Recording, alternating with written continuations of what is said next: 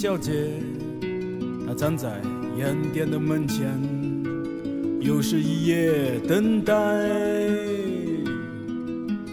今天没有往日那样的好大家好，欢迎来到这期的优声优语，我是何晨。然后今天的另外一位主持是叔。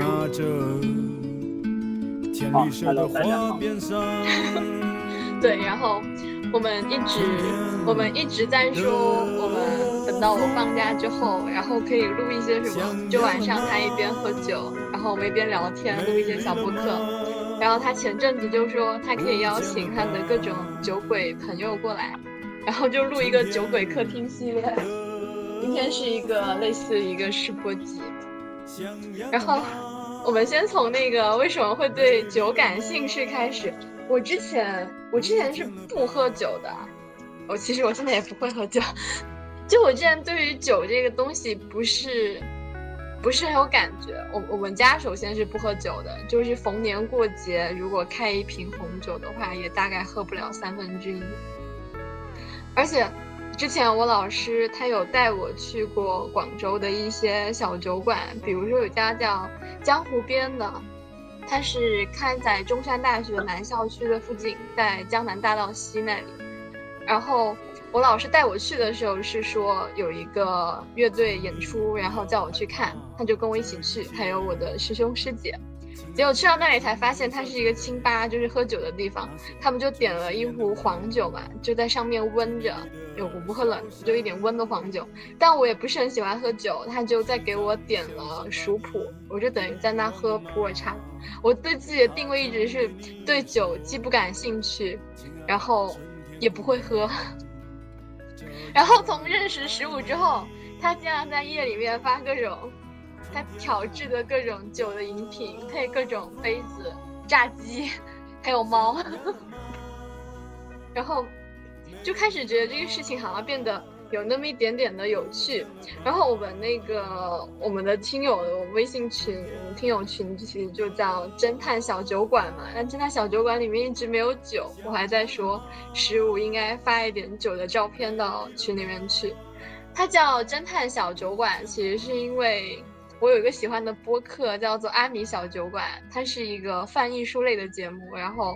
那个女主播也是比较会喝酒的。她的微信的听友群也是叫阿米小酒馆。然后我当时在创这个微信群的时候就想到了这个，所以就叫做侦探小酒馆。然后我们终于要呼应一下我们的那个群名了。好。怎么只有我一个人在说？没有，我本来是，本来是我想的是，我我想问一下，就是你为什么？因为我也不懂，就是你为什么会想，比如说来做，或是突然对这个感兴趣？因为很多人，就他对一个东西感兴趣，就是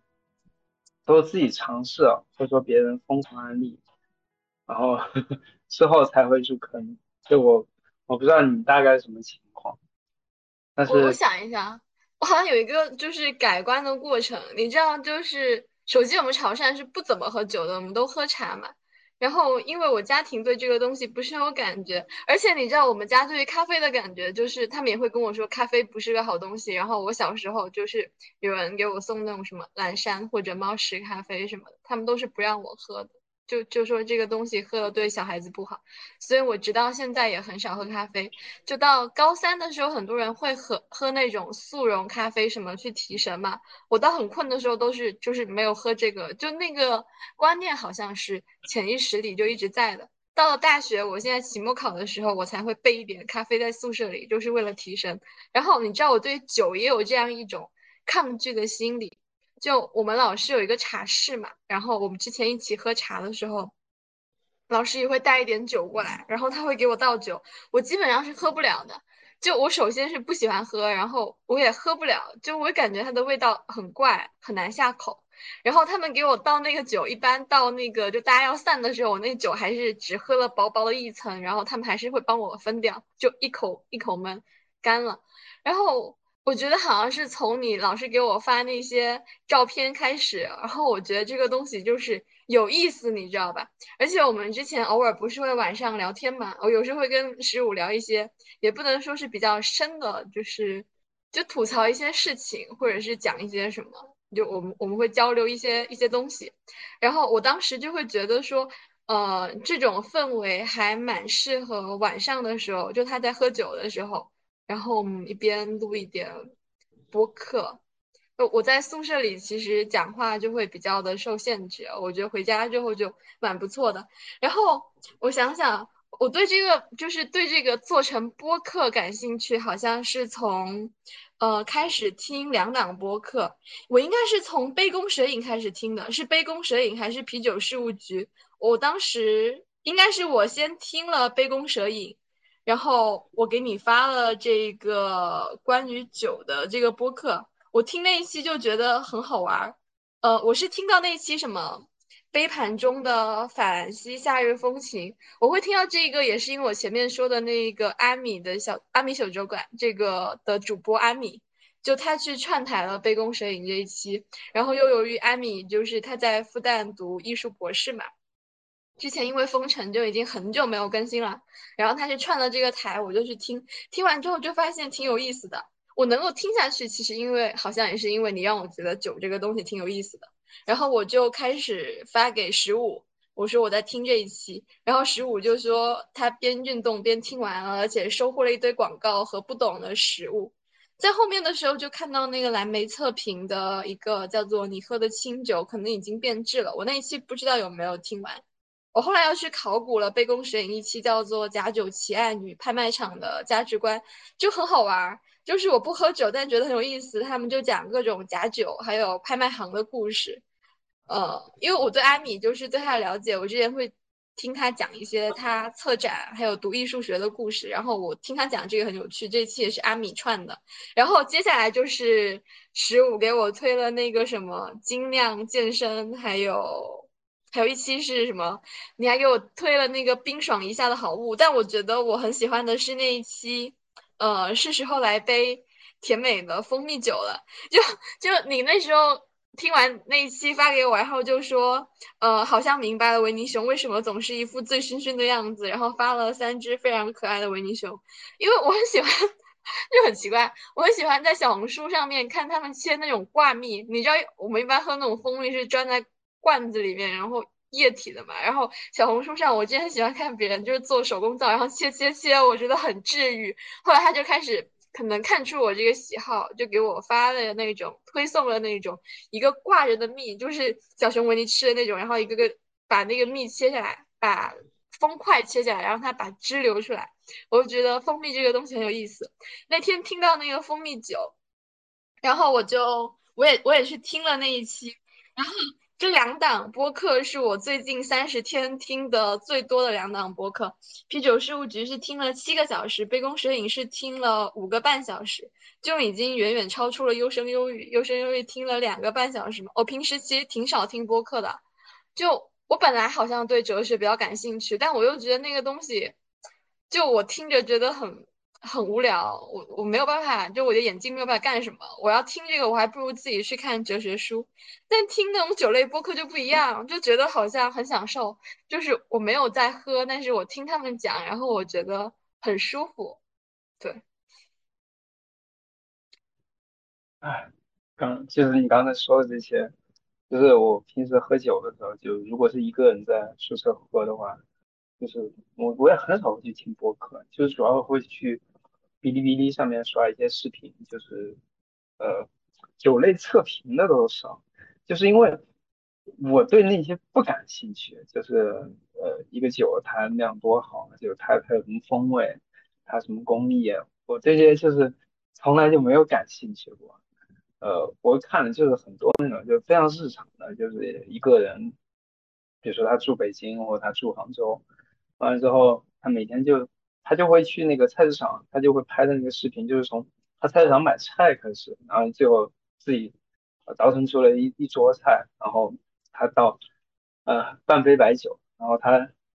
把所有都摆好之后，然后他对着那个镜头前面的你说好，那我今天就搞好了，好的，奖励自己一口酒。然后因为你喝白酒的时候，就你一定会咂那么一声，就咂摸那么一声，就是就是那种很爽的，就是每个喝白酒的人都会这样，就是那一瞬间就很解压，就是而且呃白酒也是跟其他酒不太一样一点，就是就是白酒因为它比较烈嘛，然后也是中国人比较见的最多的一个烈烈酒。就是它是越喝越暖的，就是它其实非常适合在冬天喝。啊，你一个人喝酒的时候，就是对吧？就很简单，你很容易感到寂寞、孤单、冷。然后我我一般看这种视频，但是我想做这个播客，就是想我们搞一个系列，其实就很简单，就是呃，因为之前提的那什么杯弓蛇影啊、啤酒十五级，就我看最近那个有特别多，就是聊各种的什么干红葡萄酒呀。或专门聊清酒的威士忌、鸡尾酒、呃啤酒，就种类非常多。但是我就想做一个，就是最不专业的，也是最没有干货的，呃，这么一个系列。然后呢，我想当的主播就是那种，就是呃最最作的，而且也最不会调节气氛的。就是我对酒是什么，我就是不感兴趣。就是那些东西我不感兴趣，我感兴趣是酒对你来说意味着什么。所以，我当时我我记得我初审就是来读来这个湖北读大学的时候，就非常明显，就是看到呃很多的事情，就可能你现在回想起来的话，其实我觉得你可以从以酒作为一个中介，或者你观察的一个窗口，你会看到非常多的一些差异，比如说一些代际的差异，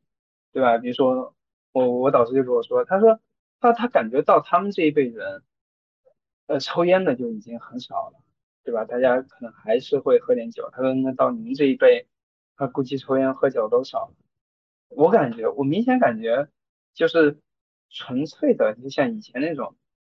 呃，非常喜欢抽烟，就抽烟本身，或是非常喜欢喝酒，就是本身的这个东西，而且你不愿意钻，就是不愿意钻的意思就是你不是专业的。你不是为了说，我要开个店，或者说我就专门就学的这个专业，呃，我以后要呃考一个什么证这些，就是跟这些都不相关，就是你单纯喜欢喝，我我老师就觉得这样的人在我们这一代变少了。我觉得也是，就是现在大家或者说城市里面的大学生也好，或者年轻人也好，更多这个东西是因为社交的场合本来就不多，我感觉就是你。走一个比较大一点的商场里面逛一圈，然后你再走一个什么热门的一个公园，对吧？逛一圈，你基本上就把这个城市所有的娱乐项目都都都全部都看了一遍，就是它很多时候就是一种社交的属性啊，各种各样的属性附在上面嘛。就是我会看到有这种代际的差异，但是。对我来说又很不一样的一点就是，我不知道是我自己的原因，可能我觉得有一部分，还有另外一部分可能说是，呃，城乡的差异或地域的差异，就是我周围的人，就是本科同学也好，呃，还是高中同学的啊，初中同学甚至小学同学也好，就是我们周围喝酒的人还是非常多的，可能说抽烟的，呃，确实有，就是。好像，这个学历越高，就是抽烟的人好像确实越来越少，但是喝酒的人确实，呃，是很多，就是能看到很多的差异，就是代际之间的，呃，城乡之间的，地域之间的，还有说，而且我觉得好像只有在城市里面我才能看到那种人，就是，就他什么都不做，真的就是他他从事的工工作或者说他学的专业就跟酒没有关系，但是。他依然对这个东西非常上心，当然也有可能不是酒啊，也有可能是其他东西，呃，但是，呃，在这种城镇上面或是乡村里面，你是很难见到一个人，他对某个东西特别着迷，当然这个东西呢，又不是他的一个职业或者他一个家传的，或是一个我们说非物质文化遗产，我觉得这个好像只有在城市里面能见得到，就是。也可能因为城市里面人有钱嘛，就城里人有钱呢就喜欢玩一些，呃，就是没有用的，但是又特别烧钱的爱好。我觉得酒酒可能算吧。然后就各种各样的差异，就是我觉得可以用酒酒去看它。当然这个都是说的好听一点啊，就是那要要说实话的话，其实因为我我有一个习惯，或者说我家里人跟我的很多一些呃小时候的朋友都有这个习惯，就是呃我们那边有一种话叫贴心话，就是就是相当于就是我掏心窝子对你说的这种话，就是一般是。不太好意思说出口的，就是我记得我我爸性格就跟我，而且不对，我的性格就跟我爸非常像，就是啊有的话就是，哎呀就必须说，我喝多了，哎呀，就是虽然我还是非常清醒，但是我好像说我这个时候毕竟我喝多了，我可以任性一下，然后呢，我就可以去联系，或者我就就可以去找我很想联系的朋友，我很想联系的亲戚，很想联系的亲人。给他们打个电话，或给他们发个消息，就是至少说他们知道我喝了酒之后，应该会原谅我，就是应该也不至于觉得这是一个嗯很过分的，或者说甚至我们说什么很没有边界感的打扰。就是我觉得我们是会有这种想法，所以对我来说就很简单，就是平时不好意思就是去找朋友，或者说感觉找朋友觉得很打扰他们，那就可以借这么一个机会，就直接邀请他们过来。做客，就是也不用说自己去喝酒，把自己喝的醉醺醺的再去找别人，因为我一喝，我一喝多之后，我就是我说话就说不说不清楚，就是会车轱辘话来回找，啊，那这个方式呢，就可以让我在减肥的同时，因为我最近在减肥，好，然后酒精的确是一个啊难入虎吧，所以我这方面呢，我可以解决掉，就是我可以不用喝酒，也可以找人来过来聊天，另外一个是。确实也挺想，就是借酒这个东西跟呃我的酒鬼朋友们聊一下，就是因为有时候看大家说，或者说看他在朋友圈里面啊，或是呃各种社交媒体吧抛的话，其实你发现，呃，其实我们这代年轻人，我觉得至少我的圈子里面，好像很少有说很少有见到那种滴酒不沾的，尤其在贵州，就是我们就很简单，就是我们小孩子就是。你可能到初中之后，好，然后我们比如说年夜饭，就我们说，呃，中秋节，啊，好，那家里面就是，呃，这个团年啊，或者说团聚的时候，啊，就就会开酒，开酒的话，就小孩子这个时候，你如果上初中啊，那是可以喝那么一两杯的，就是那种，那玻玻璃杯啊，就是非常小的那种，你可以喝个一两杯没有问题，对吧？那你如果年纪再小一点，就是你喝点可乐、雪碧什么。啊，所以我觉得啊，这是一个非常好的平台啊，但是这个是场面化的啊。河河边，你想听实话吗？听。实话就是，实话就是，呃，我很想找朋友聊天，嗯，但是呢，有时候找不到一个主题，就你刚好有个主题，然后聊出来之后。它居然还可以变成一个播客，而且还不用自己剪，你懂我意思吧？就是，啊，那什么我没有听到？我觉得我觉得挺好的。啊，对啊，就是因为确实通过喝喝酒这个事情，真的会看到非常多的差异。比如我记得我以前我们那个结构力学那个老师，就是。她她还是个女老师，然后她不是说喝酒特别厉害，她是上课的时候啊，她给一群工科生上课，她上课都要跟我们玩什么废话力，让他接不上来，她觉得她觉得大家特别没意思。她说没有她几年前啊上上上的那群孩子有意思。她说说你们平时不喝酒吗？什么的啊，就非常常见。而且就河边你一说你那个家庭啊地域那边，我觉得。我感觉好像也不是那样，因为我们有之前有一个学姐，然后也是潮汕的，她就跟我说，就她就喝酒就特别厉害，然后她跟我说，她说，她说她感觉就是全中国，就是什么 XO 什么人头马，她说最贵的，啊估计有百分之八九十，这都被他们那种广东人去潮汕人嘛，那都被他们拿到那个大排档里面喝掉了，那就跟跟喝水一样，就他说每年不知道喝喝掉多少瓶。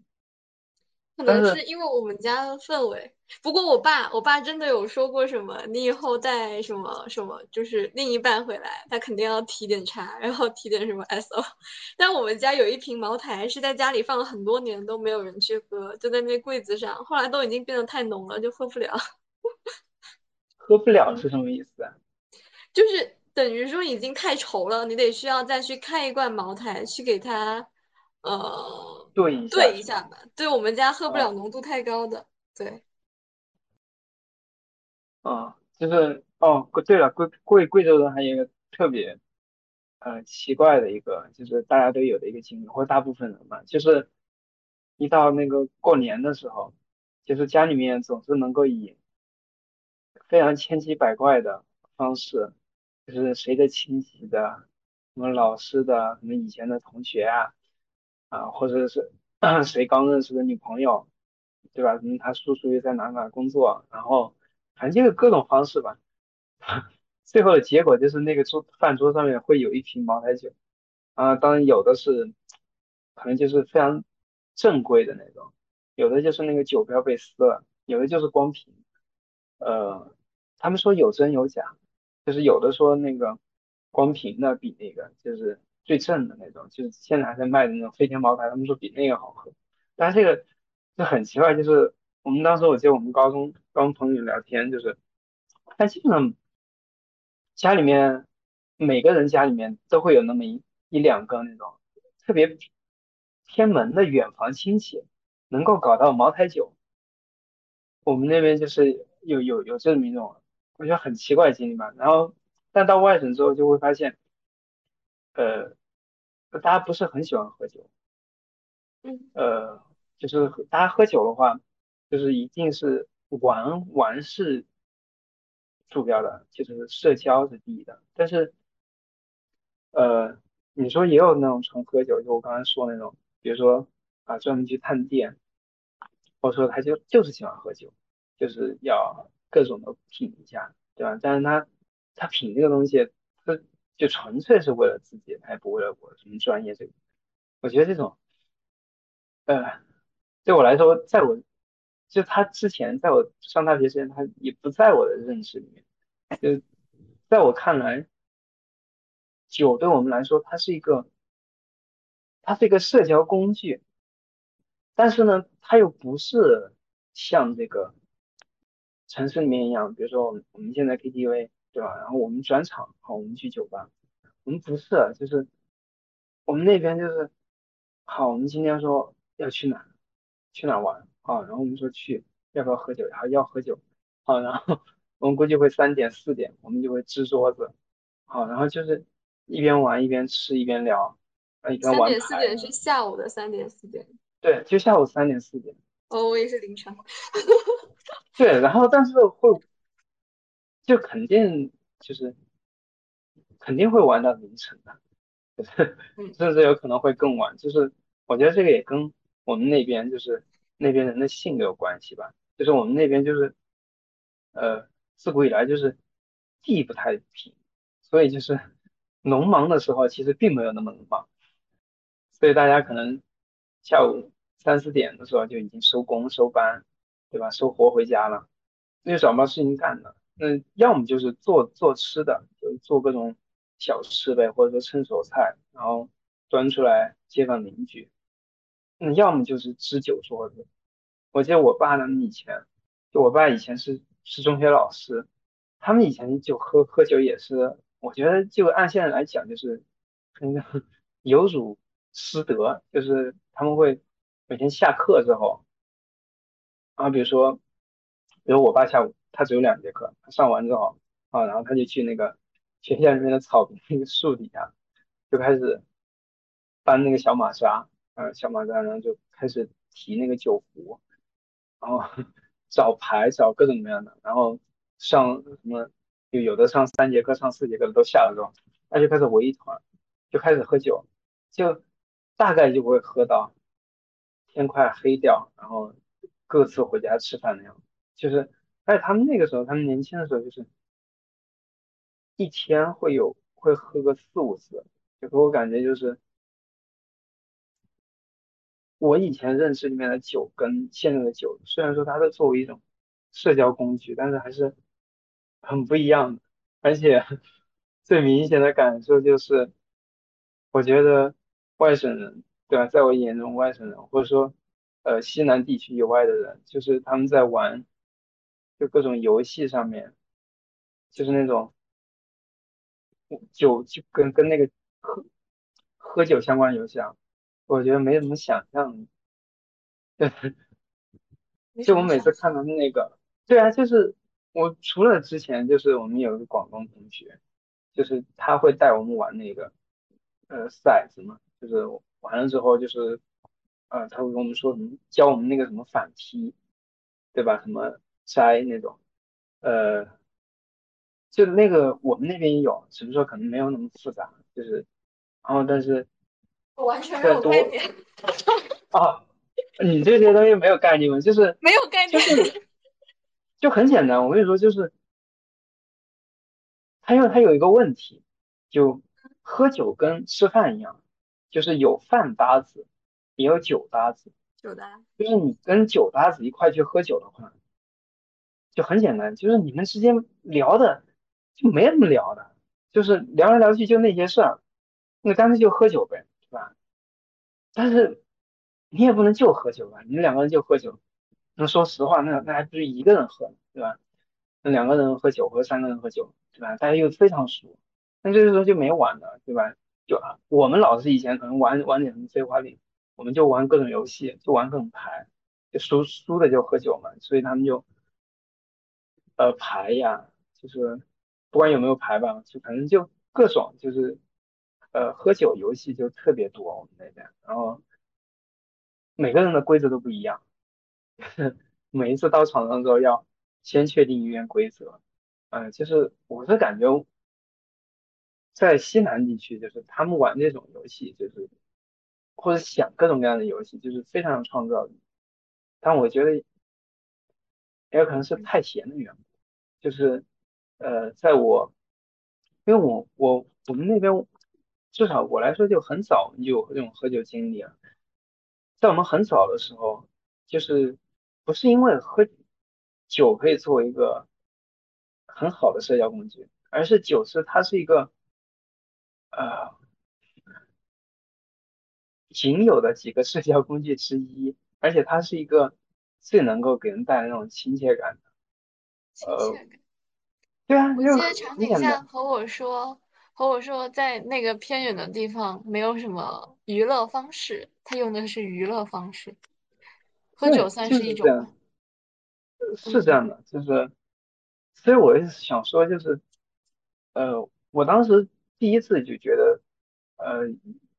就是一群人跟一群人的酒文化或文化差异不一样。就是我读初中的时候，当时我们有个朋友，就是。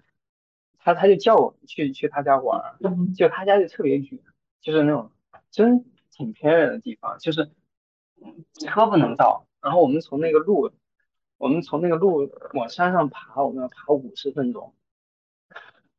但是他他是个苗族，就虽然我我们他请，对他当时带我们几个人去玩，就虽然我们其他几个人里面也有少数民族，但我们不是那种聚集地里面的，就是所以民族风俗什么也没什么。当我们去，就是他家一去的时候，他家就有那种两大缸那种那种杨梅酒，这就是那种啊，我他们那边，他们那边酿酒，亲戚种杨梅，然后他会做这个，就是做杨梅酒。对，然后去那个地方就，我就就是他下午的时候，我们是一边爬山一边过去嘛，第一次。我们没有说直接那个目的地就是他家，我们当时就是，呃，在那个路上有，呃，各种各样的那种梅果，那种树上跟那种草地上面那种梅果，就是一边摘一边玩嘛。呃，到他家的时候就是大概六七点，然后，然后他他他家里面没有人，他是那种留守儿童，然后，他就非常麻利，就特别快的就炒了几个那种菜。出来就是炒出来之后呢，我们就开始了。就是你们想嘛，就一群大概初二、初三的学生就开始喝酒，然后我们当时就靠在那个酒缸边边上喝，然后我们喝酒就就也没有杯子，他家没有杯子，就没有一次性的杯子，也没有玻璃杯子，就是我们就那种水瓢，就那种塑料水水瓢，就他的那个酒缸也，对，他的那个酒缸也不是，也不是我们想象那种什么窖藏，就不是那种，就是有一个。白胶布裹了一个盖，就这样盖着。而且打开的时候，因为它经常开嘛，这上面会有灰尘。它每次我们都要用那个用那个水瓢，就你给它漾一下，就把那个灰尘荡开。然后你舀下面，但是你也不能舀太下面的，你舀太下面就是那个杨梅果肉，就那个那个那里面那个酒精浓度就特别高。然后我们是这样的，而且它家不仅没有水杯，它水瓢也只有一个。那你们是倒着，然后互相往嘴里就是，然后我们是四个人，四个人玩玩玩牌，然后就是每一次就是就输一个嘛，就是谁谁最后啊谁谁最后走就能那那个谁输，然后是这样的，是上一个输掉的人好，然后那个瓢就他喝就就放中间嘛，就他就直接举着那个瓢就喝了，他喝完之后好，然后下一瓢。酒是他去那个那个酒缸里面舀，他舀多少是多少。就比如说他可以只舀一点，他就放中间好，然后我们再玩下一把，下一把输的人就喝那个瓢。啊，他也可以舀很多，他也可以把那个水瓢就舀满，然后然后放中间。啊，当然也有可能输的是他，就是我们我们就对，我们初一上的那晚，我们就是就一个。非常简陋，其实他家就那一个桌子，就是他吃饭什么，他跟我们说他吃饭做作业，就就都是我们喝酒那个桌子，就那个桌子就是四个男生围起，就还挺挤的，就他他比一个那种马扎大不了多少，然后我们围在一起，就是边上是几个菜，就是然后喝到最后就是，我记得我们第二天起来的时候就看着那个什么盘子就全都反扣在那个地上，就。里面的菜就是有的还剩，有的也没了，就是也不知道喝到什么程度，反正就是给打翻掉。就是确实，啊，跟常景像说的确实很像，就是没有什么社交活动。嗯，我记得我们初中那会儿就社交活动，呃，因为我们是挨着那种厂矿嘛，你就知道挨着厂矿的地方就深山，呃，就是不太发达，要么就是去网吧。但是去网吧有个问题，就是去网吧一盘之内，就他他不可能很大阵仗要去网吧，对吧？因为不是每个人都有钱，或者说大家时间很不统一。还有一个网吧不是每个时候都有机，就是你如果对吧？你比如说你要上四台机子，对吧？然后但是呃你过去的时候他也没有这么多，对吧？那你就只能等。那你等了之后，那前面的人要等，还是他先上吗？还是跟你一块等？他等会儿等你，那估计机子又没了，对吧？啊，要么就是打篮球，我们以前就打篮球，就是可以打一下午。其他就是喝酒。就为什么这么喜欢喝酒呢？就一个是喝酒可以留宿，留 宿就是住在对方的家里吗？对，就是我们那个时候，你这个事情会让我很难理解，你知道吗？就是像你刚才讲的那一种，就比如说，因为我醉了，然后你给我讲过，就是打那个通讯录电话号码，从头到尾的打嘛。但是在在我你当时跟我讲的时候，我没有什么感觉。当你刚才跟我描述的时候，就是说你觉得对方不会怪罪你，但我会觉得说，如果是一个就是平时不怎么联系的人，然后。如果他是喝醉了，我就会想，哎，他怎么喝醉，然后给我打电话。但他如果没有喝醉了，然后给我打电话，我就会觉得说他可能有事情要找我，或者是他是真的很想跟我聊天，就那种加了一点酒酒的疯癫这种那种感觉好像不太一样。然后这样留宿这个事情，我感觉也很奇怪啊。就比如说，我们可能是女孩子嘛，就是我想跟这个人今晚就是一块睡，然后我想去他家过夜，就那种很友好的互相留下来，就他留在我家，我留在他家。但是他是因为喝醉了，然后被迫留在我家，这是另外一种感觉。就对方爸妈会觉得我们两个这样子搞很奇怪。哦，我懂了啊，确实，你前面说的那种，就是确实有大量的人会出现借酒发疯的情况，这个确实存在。但我们那会儿主要是我就是没有爸妈，哎，不也不是那个意思，就是我当时是不管你吗？自己租房子，我是在外地读书，就是爸妈不在身边。哦哦，这个就你跟我说过。哦。对，因为我。我们在贵州嘛，就贵州非常多留守儿，而且我们说喝酒留宿，那你同学的爸妈会怎么觉得？他爸妈也不在吗？就是你要想，就是对于一个初中生来说，呃，能够叫一群人去他家玩，或是甚至叫去喝酒的，初中生就开始这么大阵仗的喝酒的，嗯，大概率要么就是他爸妈就是那种，呃，非常友好的。啊，当然更多的可能就是他爸妈都不在家，因为有的时候就是你比如说你朋友跟你说，或你你你好同学跟你说，你同学跟你说，你说我爸妈人特别好，嗯，大家都来我家玩嘛，但是你有时候你会忌惮一下，你觉得他再怎么好，他毕竟是长辈嘛，对吧？他毕竟是父母辈那代的，就是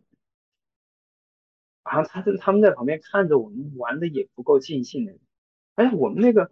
你说可以留宿，不是意思，不是说你要喝到烂醉如泥那种，就是你家都回不了了，所以你只能留宿，不是的，是我们一旦说，我们说我们要喝酒，就我我们我们初中那会儿，一旦说决定要喝酒，或者说我现在回家之后，我们说今天要喝酒，就它是一个非常郑重其事的信号，就是那说明我们今天要好好的玩一下，今天有个大事要做。对，就是真的到了现场之后，就未必未必真的会喝很多酒，但是它就很像我们那个聚会，对吗？但是我们其实我们不用那个词，我们只是说，嗯，我家做了什么，你过过来试一下，对吧？也不会说用聚会啊，或者大家聚一下，我们不会用那种词啊，就是有时候我们就是喊喝酒，来的时候就我我们是有生活体验，嗯，对，我们是有。是有同学，就是他去了之后他是不喝酒的，但是他他当酒官，酒官的意思就是你们还有酒官，就是玩游戏的时候还有荷官吗？对，就是酒官是摇酒的，就是我之前我不是有一段时间生病嘛，是二零年的时候，反正我就接近一年不能喝酒，然后然后但他们每次出去玩，他们都会叫我。然后我去时候我就就就老老实实的就去坐在那个酒边上，不会很馋吗？那你不能喝呀，对吧？你你自己身体在那儿，对吧？然后他们也不会劝你们喝的，呃，就是他们知道你这个身体确实那个，他们也不会劝你喝的。但有时候他们就你就必须要去，就是他们有时候是存心的要折磨你，就是你必须要去，你可以不喝，但你必须要去。因为就是你就想嘛，就是娱乐方式，呃，特别贫乏的一个地方。当我们说我们要去喝喝酒，还是七八个同学一块儿去的时候，就是那就那值得一整个星期，就是那个上上上学都上不了，一整个星期都在想那个事儿。我们那天去了，我们要先去哪儿，再去哪儿，我们要怎么玩，怎么玩。啊，我想一下，我初中跟同学在玩什么？我初中的时候好像跟同学很大的事情，就是在元旦那一天，然后约去一个书店见个面，然后那个书店那一天还关了门，哦，是除夕，然后我们就走去海边看落日，然后他送我回家，或者我们会去逛老市区，就我们都是那种好像很平淡的，就你讲的这些全然超出我的生活体验。不过你刚才一开始就在说。要做那个最不专业的、最没有干货的一个酒的播客，我就觉得这实在是太优生优育了。优生优育就是 很不专业的、很没有干货的。而且就是你刚才不是说，就是想做播客是因为想和人聊天嘛？然后我本来想跟你说，就是感觉你讲话的那种氛围，就是我们之前聊天那种氛围，就很适合在夜里说话。然后开始聊的时候，我也是这种感觉。而且一开始你在讲，就是你开始在讲说为什么想做这个的时候，我我感觉听你讲话那种。在颤的感觉，我是说我在颤，就是那个心是一颤一颤的，然后到后面就就不会了。就一开始那种感觉，好像是觉得这个世界很安静，然后并没有那种很遥远的感觉，而是真的像在一个空间里面在交谈。然后刚好你所说的话，就是就是跟这种氛围好像很搭。我在前阵子的时候，在在八月开始的时候，我跟我朋友说，感觉很久没有接触什么人了，就是待在某个人的身边，男生也没有，女生也没有，就是怎么说，他们有的人不太能理解我，就是好像我表面上讲的意思是我没有怎么见到人，但我确实回到家之后也没有跟同学出去玩，而且有人约我出去吃饭，我也没有去。我的我的感觉是，见到某个人或者待在某个人的身边，那种意思是说，你跟很好的朋友或者很亲密的人，在房间里面看剧、吃东西，或者是在床上坐在一起，或者是睡觉，讲一些交心的话，那样子才叫待在某个人的身边。然后刚好这个假期，我的朋友就是，呃，在别的城市的，在别的城市，然后有的是在。实习或者在出差，就有时候我回来，我们会一起去外面走，走到累了，然后我带他回家，然后我们一起睡个下午的觉，睡到天黑，然后他再从我家出门回去，就这样子，我我感觉像是跟某个人待在一个空间里，然后在这个假期，我突然觉得我好像已经很久很久没有见到人了，但我觉得播客好像就是这样一个媒介，就是。如果当你们在聊天的时候，它会弥补你那一种空间上的间隔，就是它跟微信是不一样的。微信你感觉你只是在打字，但是我不知道这个媒介是因为它有了更多的声音和共识性之外，就是当你们在连麦聊天的时候，你是确定对方必然是在的，而且他在听你说话。但你聊微信的时候，其实并没有这样，就是他可能在忙别的事情，有可能他也同时在跟其他人一起聊天，就好像播客有这种很神秘的、跟其他东西不一样的感觉。主要微信是可以已读不回，是吗？也是，确实是，而且就是怎么说？我觉得我之前对于酒是有一种。妖魔化的，我我要这样承认，就是像我之前我刚上大学的时候，看到我去上海的同学发酒吧什么，就那种灯红酒绿的地方，我第一反应是有点吓到，我就会想他怎么会去这种地方，就是就完全超出了这个朋友就是在我心里的印象。然后包括呃我的哥哥不是亲哥哥，他是读医的嘛，然后他跟我一起吃饭的时候就说他们整个科室一起去外面喝酒。喝白酒什么的时候，我也我也感觉非常的惊讶，而且他们为了就是防止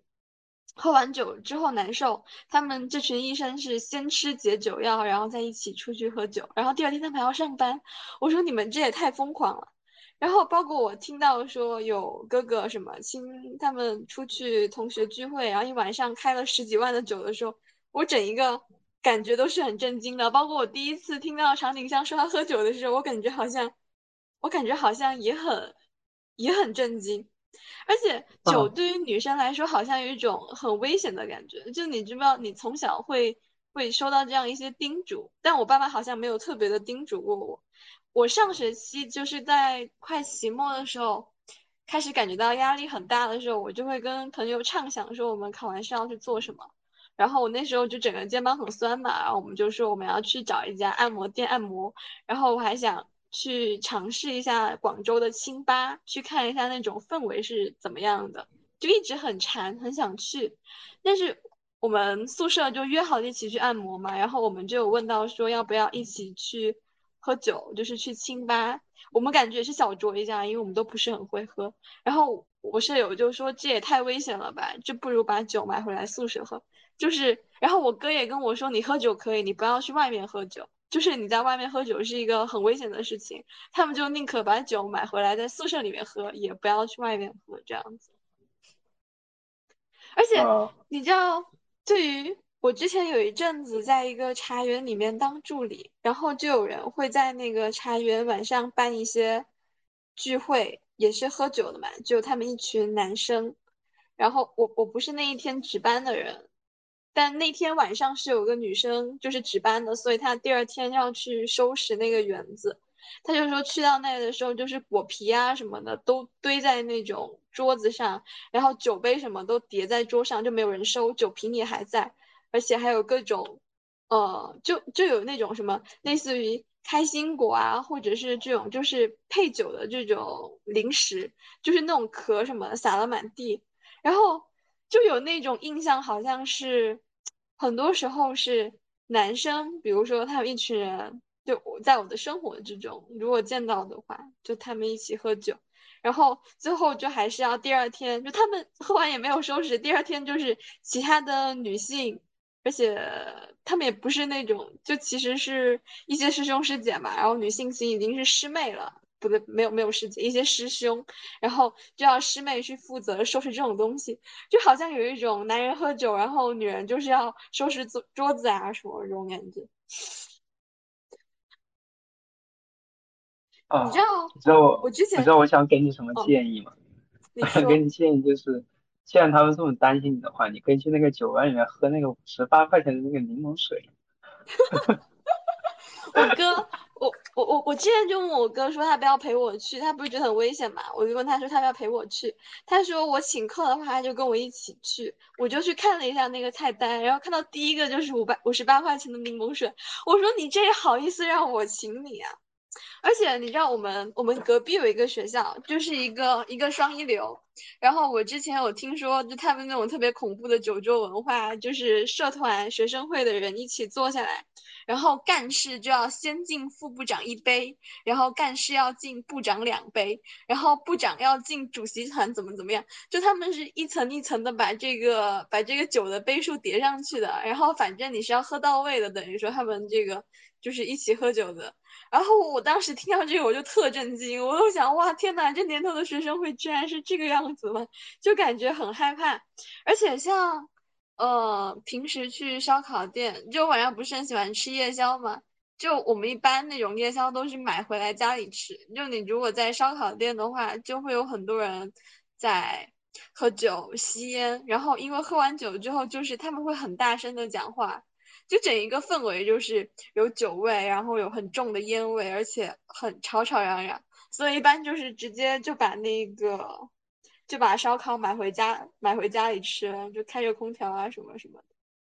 那我觉得像你一开始给我发那种照片的感觉就很像是小酌，那你后来给我讲就是那种什么就一些发酒疯的小故事，我感觉还挺有趣的。我想起来你还跟我说过。我之前我之前看到我看到辛迪在你的豆瓣下面评论说什么，呃，酗酒人滚出 China 还是什么的，所以就是你之前说你喝完酒之后疯狂给别人打电话，然后你会给他打电话吗？你你有你有跟他说过什么？你有什么记得的？我我基本上就是，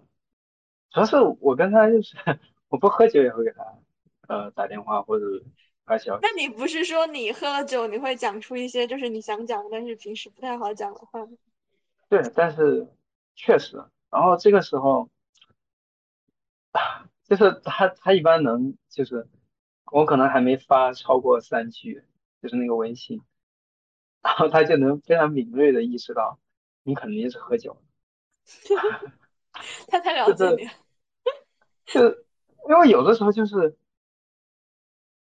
我觉得就是我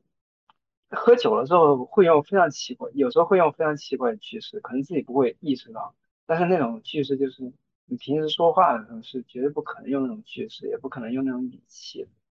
但是就很熟悉，你一下子就会感觉到你你对。就刚刚你讲那个，我觉得那个，其实我觉得还挺像的，就是在你身上体现的，跟我在我身上体现的，就是喝酒，我觉得它有一个，呃，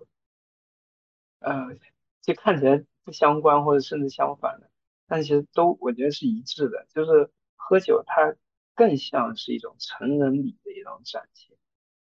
就是当然可能说你受到的那些好心的劝诫啊。善意的提醒啊，就是提醒你不要去那些地方，对吧？其实就是说白了就是保护你，呃，更多的我觉得就还是保护一个女性身体，因为女性身体在那个地方，呃，容易受到侵害，对吧？然后发现大部分时候的侵害，它并不是来自酒本身，而是来自那个场所，或是那个场所里面的人，或是来自萦绕在上面的那种文化氛围。但是，呃，对于我来说，或者说对于我的跟我一块儿长起来的我们朋友来说，大部分的男生啊，就是喝酒对我们来说，的确是像一个成人礼一样的东西。就我记得我们，我当时，呃，六年级的时候出去读书，然后我们初中回来的时候，这成人礼也太早了。对，就是突然每个人都会喝酒了。然后我当时我就问，就很难想象，我觉得这个事情在我身边。对了，然后我当时我就问，我说，我说你们平时去哪玩呀？因为我我当时我回来的时候，我就特想跟他们炫耀一下。我也想说，我也我想跟他说，我说我们那边有什么什么玩的，那你们那边不一定有。然后他跟我说，他说他就是过生日，就是他每每每每一周都有某一个人要过生日，他过生日的时候。要么吃饭，要么就不吃饭，或者说就买超市买吃的，然后就提那种像大桶那种农夫山泉一样的，一桶二锅头，就提到山上去喝。好？为什么要去山上喝？然后 看月亮吗？因为你没有地方喝，就是你有想嘛，就是因为他们那边就是我我家那边跟我初中那边还不太一样。我说那边因为是厂矿，外省人非常多。就那种留守儿童也非常多，呃，但我在我家那边，就是他没有什么呃这个什么金属资源啊，煤炭资源，就是他大部分都是那种做家户，就都是本地的，本地人那就是一般来说爸爸妈妈都是在家，就是谁家爸爸妈妈会放心说什么初中时候就带一群人来家里面喝酒呢？那不可能的，所以就很简单，就两个地方，哎，你不可能在街上喝啊，对吧？你街上喝。你这边刚开开庭干，你等会儿就就马上就能告你妈了，对吧？就一般都是远离街道、远离人群的地方，就河边跟山上，而且河边，为你要笑我。比较简单的一个事就是，就男孩子就是反正就那种男性文化嘛，就大家会会拼酒，一个是会拼酒，另外一个是就是喝不了了。啊一定要醉了找不到下山的路怎么办？哦，我我们这有一个就是好多蚊子那种感觉。我我们现在我们 六年级有一个，就是当时我我记得是他的生日，还是他女朋友的生日，就完了。六年级女朋友，哇哦！对，就是非常早熟。然后他他就请我们去那个山上一块过生日，就是提了个蛋糕。然后提了酒，提了饮料啊，就是各种吃的，然后我们去，而且不知道为什么那天，反正不知道为什么搞游戏，也不知道是他自导自演还是什么，最后就好像变成他一个人大战我们全班男生的那种意思啊，就是，呃，他意思就是，呃，是好像是是这个酒就他女朋友一定不能喝，就是谁要跟他女朋友喝，就先跟他喝三杯还是，所以就所有人都跟他喝是吧？然后我因为那个那个山它不是那种呃石头的那种山，它是那种就是都是土，而且上面种了很多那种是那种人工林。他喝到最后就是喝到就大家大家也喝酒了，大家虽然没有喝多，但是应该是不太能够照顾人。他最后一开始先 躺地上，然后他接下来就开始滚，然后因为那那种。人工林的那种山，它其实长得跟那种梯田非常像，只不过说它不像梯田那样是直接垂直下，它是有一个坡度。大家就看着他从那个，我们在山顶玩，就一会儿我们就找不到人，然后，啊一会儿有一个阿姨，就是就是边上那种，就是他他牵他自己家牛过来放放牛那种。所 以我们说，他说你们有个人从那个侧边一直从那滚滚滚，一直滚到那个山腰那儿去了。他说你们赶紧去看一下。然后我们就就当时就就生怕出什么问题啊，就就大家就酒也一下就醒醒了大半，一去看也没事儿，就是他在那个地方也没有知觉。我感觉确实是这样的，就是对男生跟女生来说，好像喝喝酒可以喝酒，就是家里面放话说可以喝酒，或者说你觉得你的身体能够喝酒了，他真的都挺像一种成人礼的表现的，就是呃，当然，但是男生跟女生他们的文化策略，我觉得可能不太一样，对吧？那女生尽可能的是保护自己的身体，男生就会非常没有节制的。就是不知道自己酒量多少啊，不知道自己究竟能喝多少啊，这种事情非常常见。我记得我我上个寒假就去年过年的时候，不对，应该是今年，今年过年回家的时候，然后我弟就是我有一个表弟，他零五年的，现在大概有十七岁嘛，然后他那个快过年那两天，嗯，他。他就说，他来找我玩，我说你不要来，我说我在打游戏，我没有时间。然后他说他一会儿来，然后呃，我就说你不要来，你真的不要来，我在打游戏没有时间。然后打了一会儿之后，我家就断网了，然后就觉得特别无聊，然后就去找我发小，就我们就去吃夜宵嘛，就我们都不提喝酒的事，我们一般就是就非常正常。现在我跟我发小就是在家里面，就我们就。就出去吃夜宵，然后就说你要你要不要过来，然后就发消息给我表弟，我说你要不要过来，他说好的，他说我说那你你来你来我家里面吧，我我跟你一块出去，然后我说我发小也也在，然后当我下楼来开门的时候，他已经在那个门口躺下了，你知道吧？就是喝的特别多，嗯，然后我们把他扶起来，啊，他就开始吐了，就是。啊，他我们把他扶起来之前，我们拍了很多张照片，就是大家都很了然于胸，就是十六七岁就是那个年纪，呃，就在我们那个地方，就是嗯特别想尝试某些东西，但家里面就是就是管的特别紧，或者说整个的社会规范管的特别紧，所以就会找到各种方式去证明自己已经成年了。就是这种东西就会在你的身体上非常鲜明的体现出来，呃，比如说自残，就是 非要用钢笔给自己搞一个纹身，然后抽烟跟喝酒都是这样的，就很多时候我不觉得，我不觉得是跟风，就是说，呃，就是说，哎，别人都在抽，我也在抽。我现在想，以前我也是这种态度，就是大部分人都是因为跟风才会去学这样。我后来我仔细琢磨了一下，我觉得可能不是，就可能他也有一部分原因是因为他对于自己来说是一个非常郑重的一种呃成人礼的仪式，就是他要向外界宣告，你要向自己宣告，就你要想一个醉醺醺的人，他告诉你说我没有醉，他不信你看我可以走直线，就是。这不一定说是一个，就是那种让人非常厌恶的中年男人说出来的话，就是一个特别年轻的，是年纪特别小的十四五岁的男孩子也会说出这样的话。因为你要把这个话，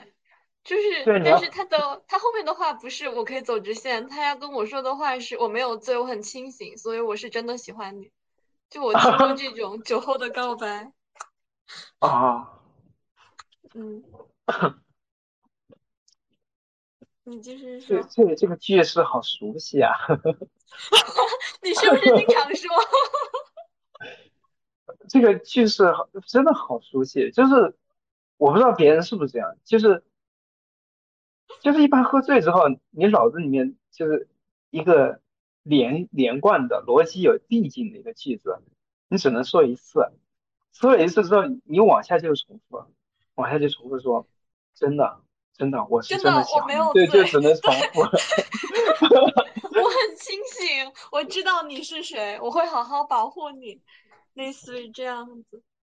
就你刚才讲的 那样子里面，我感觉好像现在在我脑子里面有好几种酒，一种对我来说好像是田野的酒，就是你所讲的，还有那些很生动的故事。然后还有一种是社会里的酒，就是我在成长之中，然后。他们给我的一些对于社会的酒的印象，比如我之前对于酒的印象是，我们中学的时候有老师告诉过我们，就是校领导组织那种什么春游还是秋游，然后就跟女老师一桌，就非要给女老师灌酒，女老师说喝不了，然后就就还是要灌，然后就有男老师想给女老师挡酒，校领导就觉得说，就是你是谁，你能替他挡酒？就当时觉得这里面有一个非常。呃，复杂的社交的等级关系，然后我又觉得说给别人灌酒是一个很不好的行为。我当时对这种东西是感觉挺挺恐怖的，就是我对九州文化整一个都不是很能理解，会有点害怕，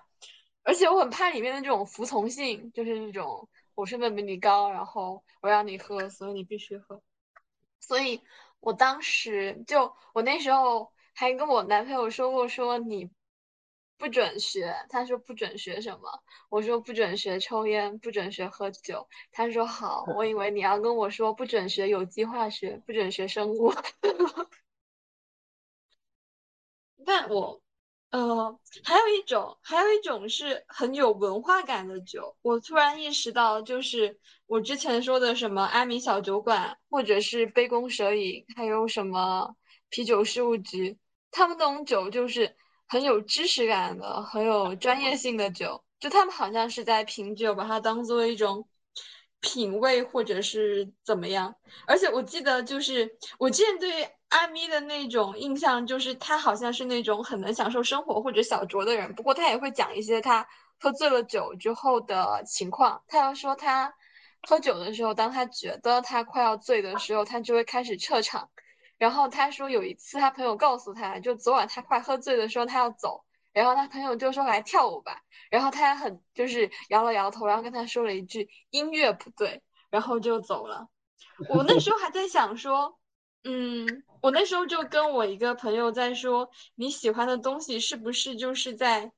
隐隐约约的构建出一个你理想的自我？就是说你喜欢什么人，可能是因为这个人身上有你想成为的样子，然后你喜欢的东西隐隐约约的构建出你那个理想的自我。然后比如说你去喜欢这种东西，嗯，你是喜欢哲学书，喜欢哲学家，喜欢法国文化啊，或者喜欢酒文化，它是隐隐约约给你构建出了一种生活。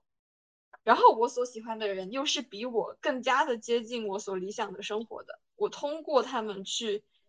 有一种靠近我理想生活的期待，我我在想这个酒里面有没有这种我对阿咪这一个人的喜欢，然后我想靠近他的生活，又或者是因为我想靠近他的生活，然后我去喜欢这个人，然后顺带喜欢上了他生活中的其中一部分，就是这个酒，然后我对于酒的很多理解或者意向，是他在他的播客或者他跟他朋友聊天的阐释之中带给我的一种对于酒的感觉。你知道我对于我我我觉得我们现在聊的都是那种非常抽象的酒，然后我在厌恶或者喜欢想靠近或者想远离的也是非常抽象的酒。我对于具体的酒什么感觉呢？就是难喝。我一直很难理解的就是大家为什么喜欢喝酒。我对于喝茶只是说我并不觉得它特别好喝，但是让我喝的话我还是可以接受的。然后喝酒的话，就是我一直以来我觉得红酒。红酒也没有特别好喝的味道啊，啤酒啤酒都很苦啊。我上次跟我妹妹一起出去，就是去一家，呃，烧烤店，是那种比较装修比较精致的、比较高档的烧烤店，然后它就有那种酒的吧台。我妹妹就很喜欢那里的比利时啤酒，她说这是她喝过的最好喝的啤酒。我当时就尝了她那一杯，就觉得说。算是我喝的啤酒里面比较好喝的啤酒，可是啤酒好像就没有好喝的啤酒，就整一个虽然好喝一点，也还是很难喝。然后那晚我不是点了一杯那个玛格丽特吗？我当时就是已经有了这种我想了解酒和想尝试酒的这种想法，所以才点的那一杯。然后我当时点完之后，我就跟那个十五说好难喝，然后十五说龙舌兰就是这样子，但我其实都不知道玛格丽特是。龙舌兰。玛格丽特就是伊丽莎白的妹妹，不是叫玛格丽特嘛？就玛格丽特公主，就是我是因为就是有联想到这个名字，然后加上当时的，然后那个十五就跟我说龙舌兰就比较难喝，比较难入口，然后问我为什么会点这一杯。我是因为它长得好看，就是因为它们菜单上 菜单上面长得很好看。它那个杯子，它那个杯子看起来就非常的精致，然后看起来只有，呃，就好像只有一层那样吧，就感觉可以喝完。然后我拿起来之后，第一口就是真的好好难喝，然后旁边还撒上了一 一盐的盐。你听我这种描述，你就知道我根本就是不懂酒的人，也不会享受酒。我就觉得哇。好咸，咸到齁。然后就我惊叹了这么一声之后，我们那一桌，我们那天晚上吃饭应该是大概七八个人吧，就每个人都用勺子舀了一杯我的酒 去尝试。然后尝完之后，他们都觉得这味道怪怪的。我觉得就是那种，嗯，好怪。但是再来一口，我慢慢说服我自己，再尝一点，再尝一点的时候，就觉得说它还是还可以的。但只有那么小小的一小杯，到最后要走的时候，我还是没有喝完，就大概喝了三分之一吧。然后最后我姑姑就把我的酒杯拿过去，然后一口闷了。我对于具体的酒的那种感觉，就是我很难理解它为什么好喝，我喝不出来好喝在哪。我平时也不喝奶茶嘛，我就有一些我对茶和奶的要求都很高，一些就是质量比较差的，我喝完会反胃。但我大致可以说，这种东西可能是可以喝得下去的，或者是它可能会有一点乐趣在里面。虽然我不是很能享受这个味道，但酒对我来说就是那种明显难喝。我不知道是不是我还没有遇见那种好喝的酒，就很难说服自己去爱上它。我觉得我现在对它那种兴趣都是那种文化的一层朦胧感，就像一个一个沙一样蒙蒙在上面。然后我喜欢酒文化，但我不一定喜欢那个很具体的、很真实的酒。你现在让我去喝，我也不一定能喝。啊，嗯，很正常。就是我之前也，我特别喜欢那种场景，就是嗯，美剧啊、电影里面啊，就是那种酒吧啊，然后一个穿那种就是一个那种嗯穿衬衣的嗯肌肉猛男就坐那，是吧？然后他就点点各种烈酒、鸡尾酒，就那种就是很吸引人。因为我觉得，呃，在我的阅读经历跟那种呃观影啊或者看电视经历里面，酒吧它的的确确就是一个非常有魔力的场所，就是它当时带给我的那种非常有魔力的感觉，呃，就是跟跟便利店是一样的，就是我觉得我当时我记得我来我来了哦我来这个。武汉之后，我当时就就第一件事情，我就去找那种便利店，因为我当时我看那种穿穿书小说里面，就觉得一个人可以不说话，然后他就在一个社会里面生活很久，然后他可以去酒吧里面，可能酒吧里面的人也不用说话，但是这一切的东西就是那么有魔力，就是一个独居男子，然后穿书里面他那个酒吧酒酒吧的那个老板还是一个中国男人，就是他小说里。就是我觉得酒吧它是的确可以成为那种有魔力的场所的，酒也可以成为那种有魔力的一个抽象词汇，就是可以喝的非常专业，可以喝的非常有品味，对吧？就是你酒的温度，对吧？嗯，酿造都可以的。呃，但是我初中时候吧，就那个时候，或者说呃回家之后，我们喝酒更多的是喝那种。呃，让人安心的那种感觉，就是因为我们一提喝酒，就是，哎，就我刚刚说，大家都非常郑重其事的，就是好好玩一下，好好聊一下，就是我们有好多话，啊，好久都没有说了，那今天借这个机会，你也喝多了，我也喝多了，就可以摆出来说一下，对吧？然后，呃，喝多了啊，我也不回家，或者你也不要回家了，对吧？然后我们晚上我们睡一块儿，对吧？我们还能继续再多聊一会儿，对吧？这个是非常拉近呃距离的一个事儿。我觉得喝酒有的时候是会有种安心的感觉的，但一样另外一种就是很简单，就就跟你那个喝奶茶那一样，就有的人他奶茶他就那种收集癖嘛，就是他一定要喝不同的奶茶，对吧？就我不能我每周点奶茶都是同样的口味。对吧？那至少什么甜度啊，对吧？什么去冰少冰，我还是要变一下。有人喝酒就是，就他有那种收集癖啊，我不要喝一样。我我我我我高中同桌就这样，对吧 他喝酒跟抽烟就是非常奇怪的那种品鉴式抽烟喝酒，就是不太喜欢抽一样，就是想尝试更多的口味。但是呢，他又没有说专业啊、职业啊往这方面靠，他就是单纯想尝试更多的新东西。但是这个，嗯，不好讲。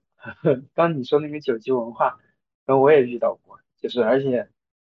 呃，在我们那儿，我我我这个年纪应该是，尤其夏天应该是最多的。就是，当然不是说我们有朋友，他们现在工作嘛，他们做那什么工程，他们那个那肯定是经常喝酒。现在主要是，呃，朋友同学都陆陆续续结婚，然后结婚的时候，我们那边接新娘子，我们有个习俗。什么习俗呢？就是比如接新娘子，我们今天想不太远的话，我们那边一般估计就掌握这个接亲时间。比如说你要去女方家里面吃晚饭，对吧？那吃晚饭呢，你至少说八点之前得到，或者说七点之前得到。你到了之后，你吃完晚饭，好，吃完晚饭之后，对吧？人家就要摆酒，对吧？那汉族还好，那少数民族那不知道得什么时候就开始喝起了啊。那嘉宾。是汉族，对吧？那八点或九点吃完饭，好就开始喝酒，要一直喝到什么时候呢？要喝到凌晨十二点才可以把新娘接走。然后这个时候呢，我们酒量好的朋友，他们就会有，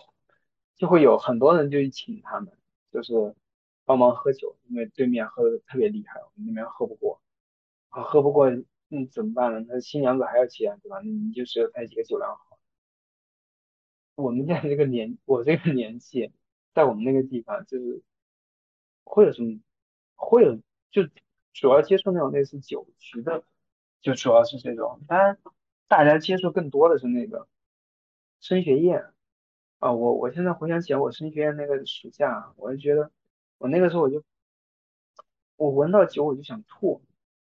就感觉每天都在喝酒，就是吃饭的时候。陪那种长辈喝，对吧？然后那个时候自己也想证明自己长大了，对吧？也想通过那种 类似于我没有喝醉，我可以走直线那种，就是旁人一看都不相信的，觉得自己可以掌控自己身体，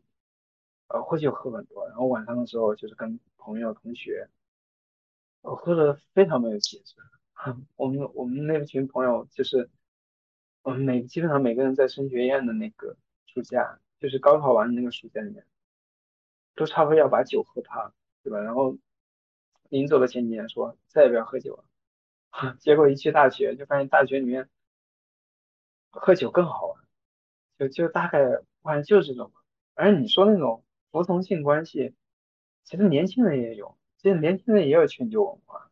对吧？就他们很多人说说我们年轻人就。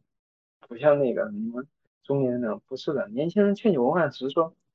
呃，他没有那么露骨，或者说他他是一个比较好玩的一个方式展现出来的。就比如说我有的时候我真就喝不下去了，对吧？那没有办法。然后呢，你的朋友对吧？他也不是你上司，他就会开始羞辱你，就开始追你，他就说说他拿到翻聊天记录，你哪天哪天的豪言壮语。还有人说，哎呀，我们研究生还是不一样，都不跟我们这些本科生喝酒，就是用各种各样的话追你，就是要逼你把那个酒喝下去。当然，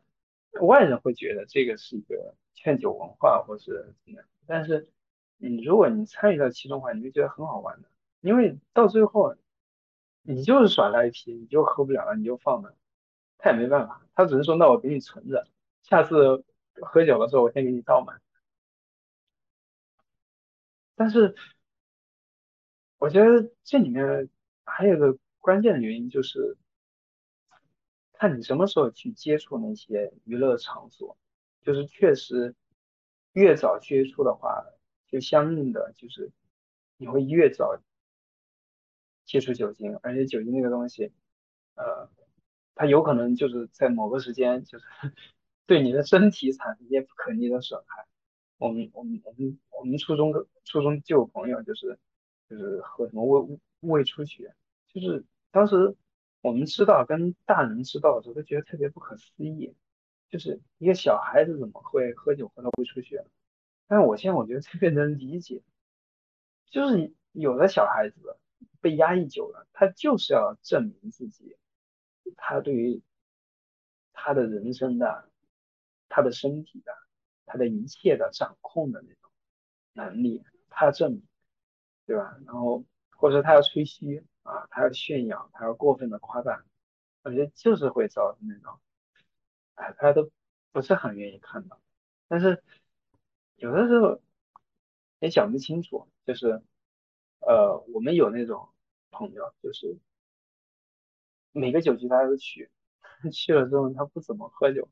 他就尝一下。但是呢，你每次你都能感觉他那个状态像喝多了一样，然后呢，他也不是喝不了酒，就是他很很享受那样的状态。就是有一次我就问他，他就跟我说，他说，他说我特别喜欢，他说我我我喜欢特别清醒的看着那些人昏昏沉沉的样子。就是他跟我说，他说我当时，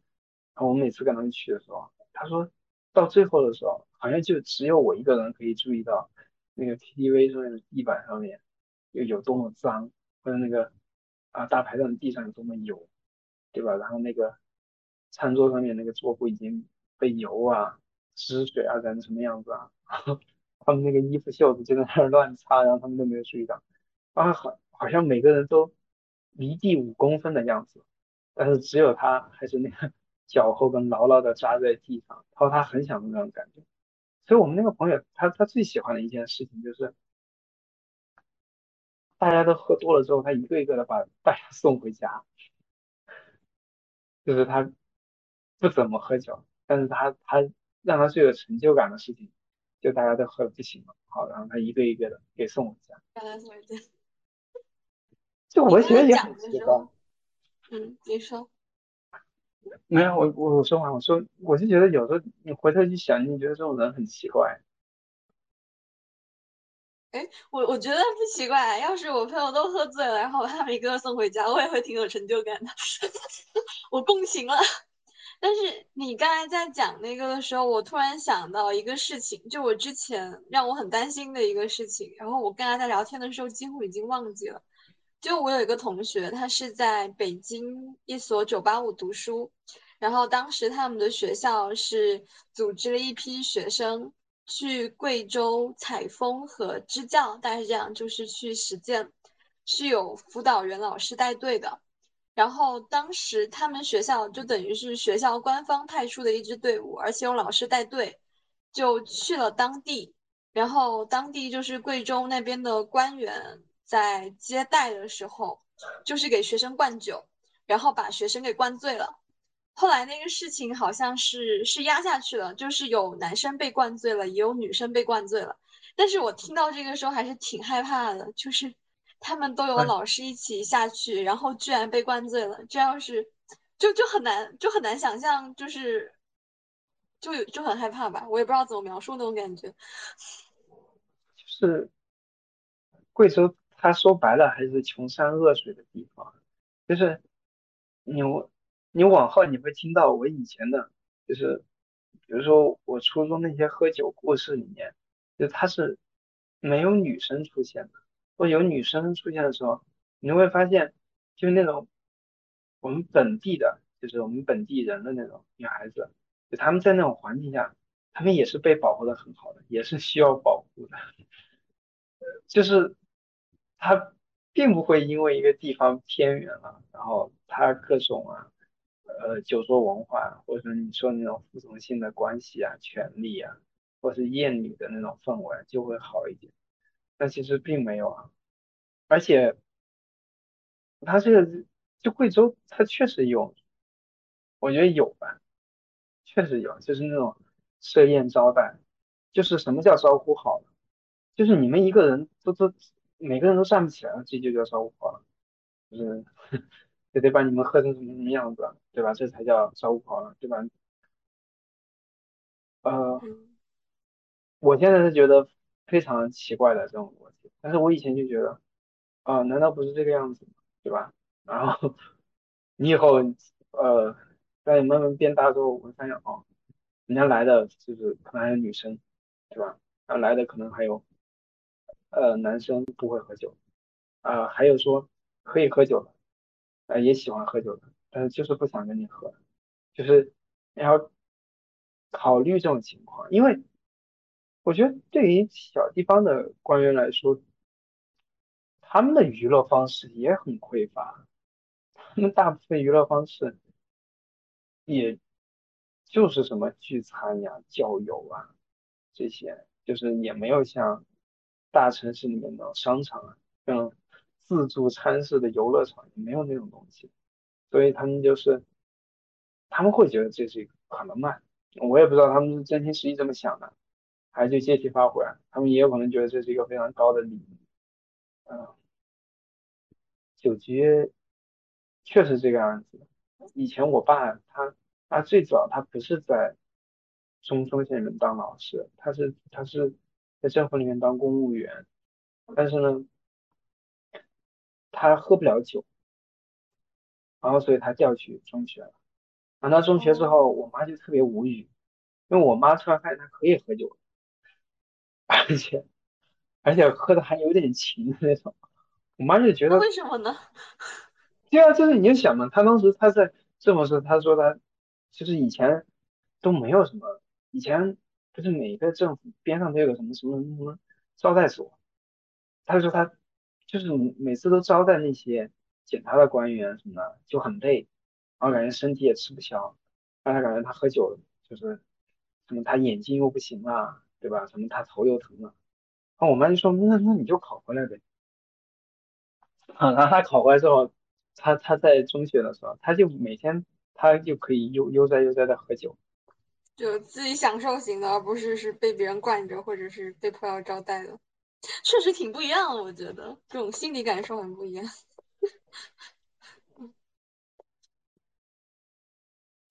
哇，我们一下子录了好久了，录了快要一个半小时，我们结个尾呗。对，好，你有什么结尾的？我说你对这个 包括我们去，我们明天，哦，对了，我们先，我感觉我们明天聊聊什么呀？他是在，他在他在美国，叫什么巴尔的摩是不是？他在那边做实验，读的是博士。我也不知道明天聊什么。明天就随便从一个酒开始。我不知道，我就问他喝不喝酒，然后他说他喝，而且他的我觉得我我觉得他可以跟我们聊得来。嗯，你说。我自己有一个 那种偏见是，我觉得出去留学的人没有不会喝酒的，就是这样子。对啊，就是就是几，比如说他们到什么固定节日，比如春节啊，什么中秋啊，几个中国学生聚在一起，就是。大头戏就是做饭做菜，做完吃了之后，一般肯定都是要喝酒。我不知道哎，他好像也不是本科出去的，本科在国内读，我不知道他是硕士出去的还是博士出去的。他应该现在他应该比我大有没有十岁？我不知道。而且就是他之前也在我们播客当过那个嘉宾，就我们聊天那种风格，我觉得我们三个可以聊得来。他是那种能够听你讲话，而且能够接你的话的人。明天就试试看，你可以想一个开头的话题，我觉得有一个开头的话题，然后应该就可以聊起来。开头话，那要不就讲我对留学生的偏见好啊，就感觉留学生，今晚要当做预告。可以。好的，那我们今天就到这里。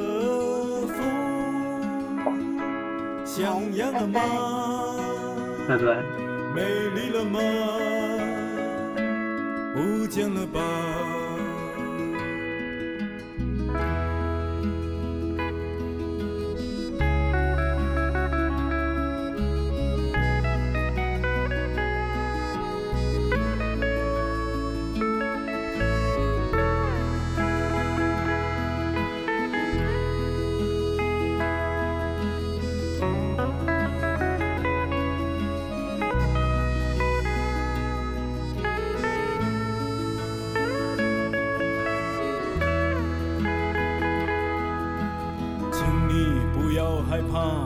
这一切。亲爱的春天小姐，那些最香艳的吻，最美丽的笑声，是张相声把你给遗忘了吗？他曾对你说：“亲爱的春天姑娘，这永远爱你。”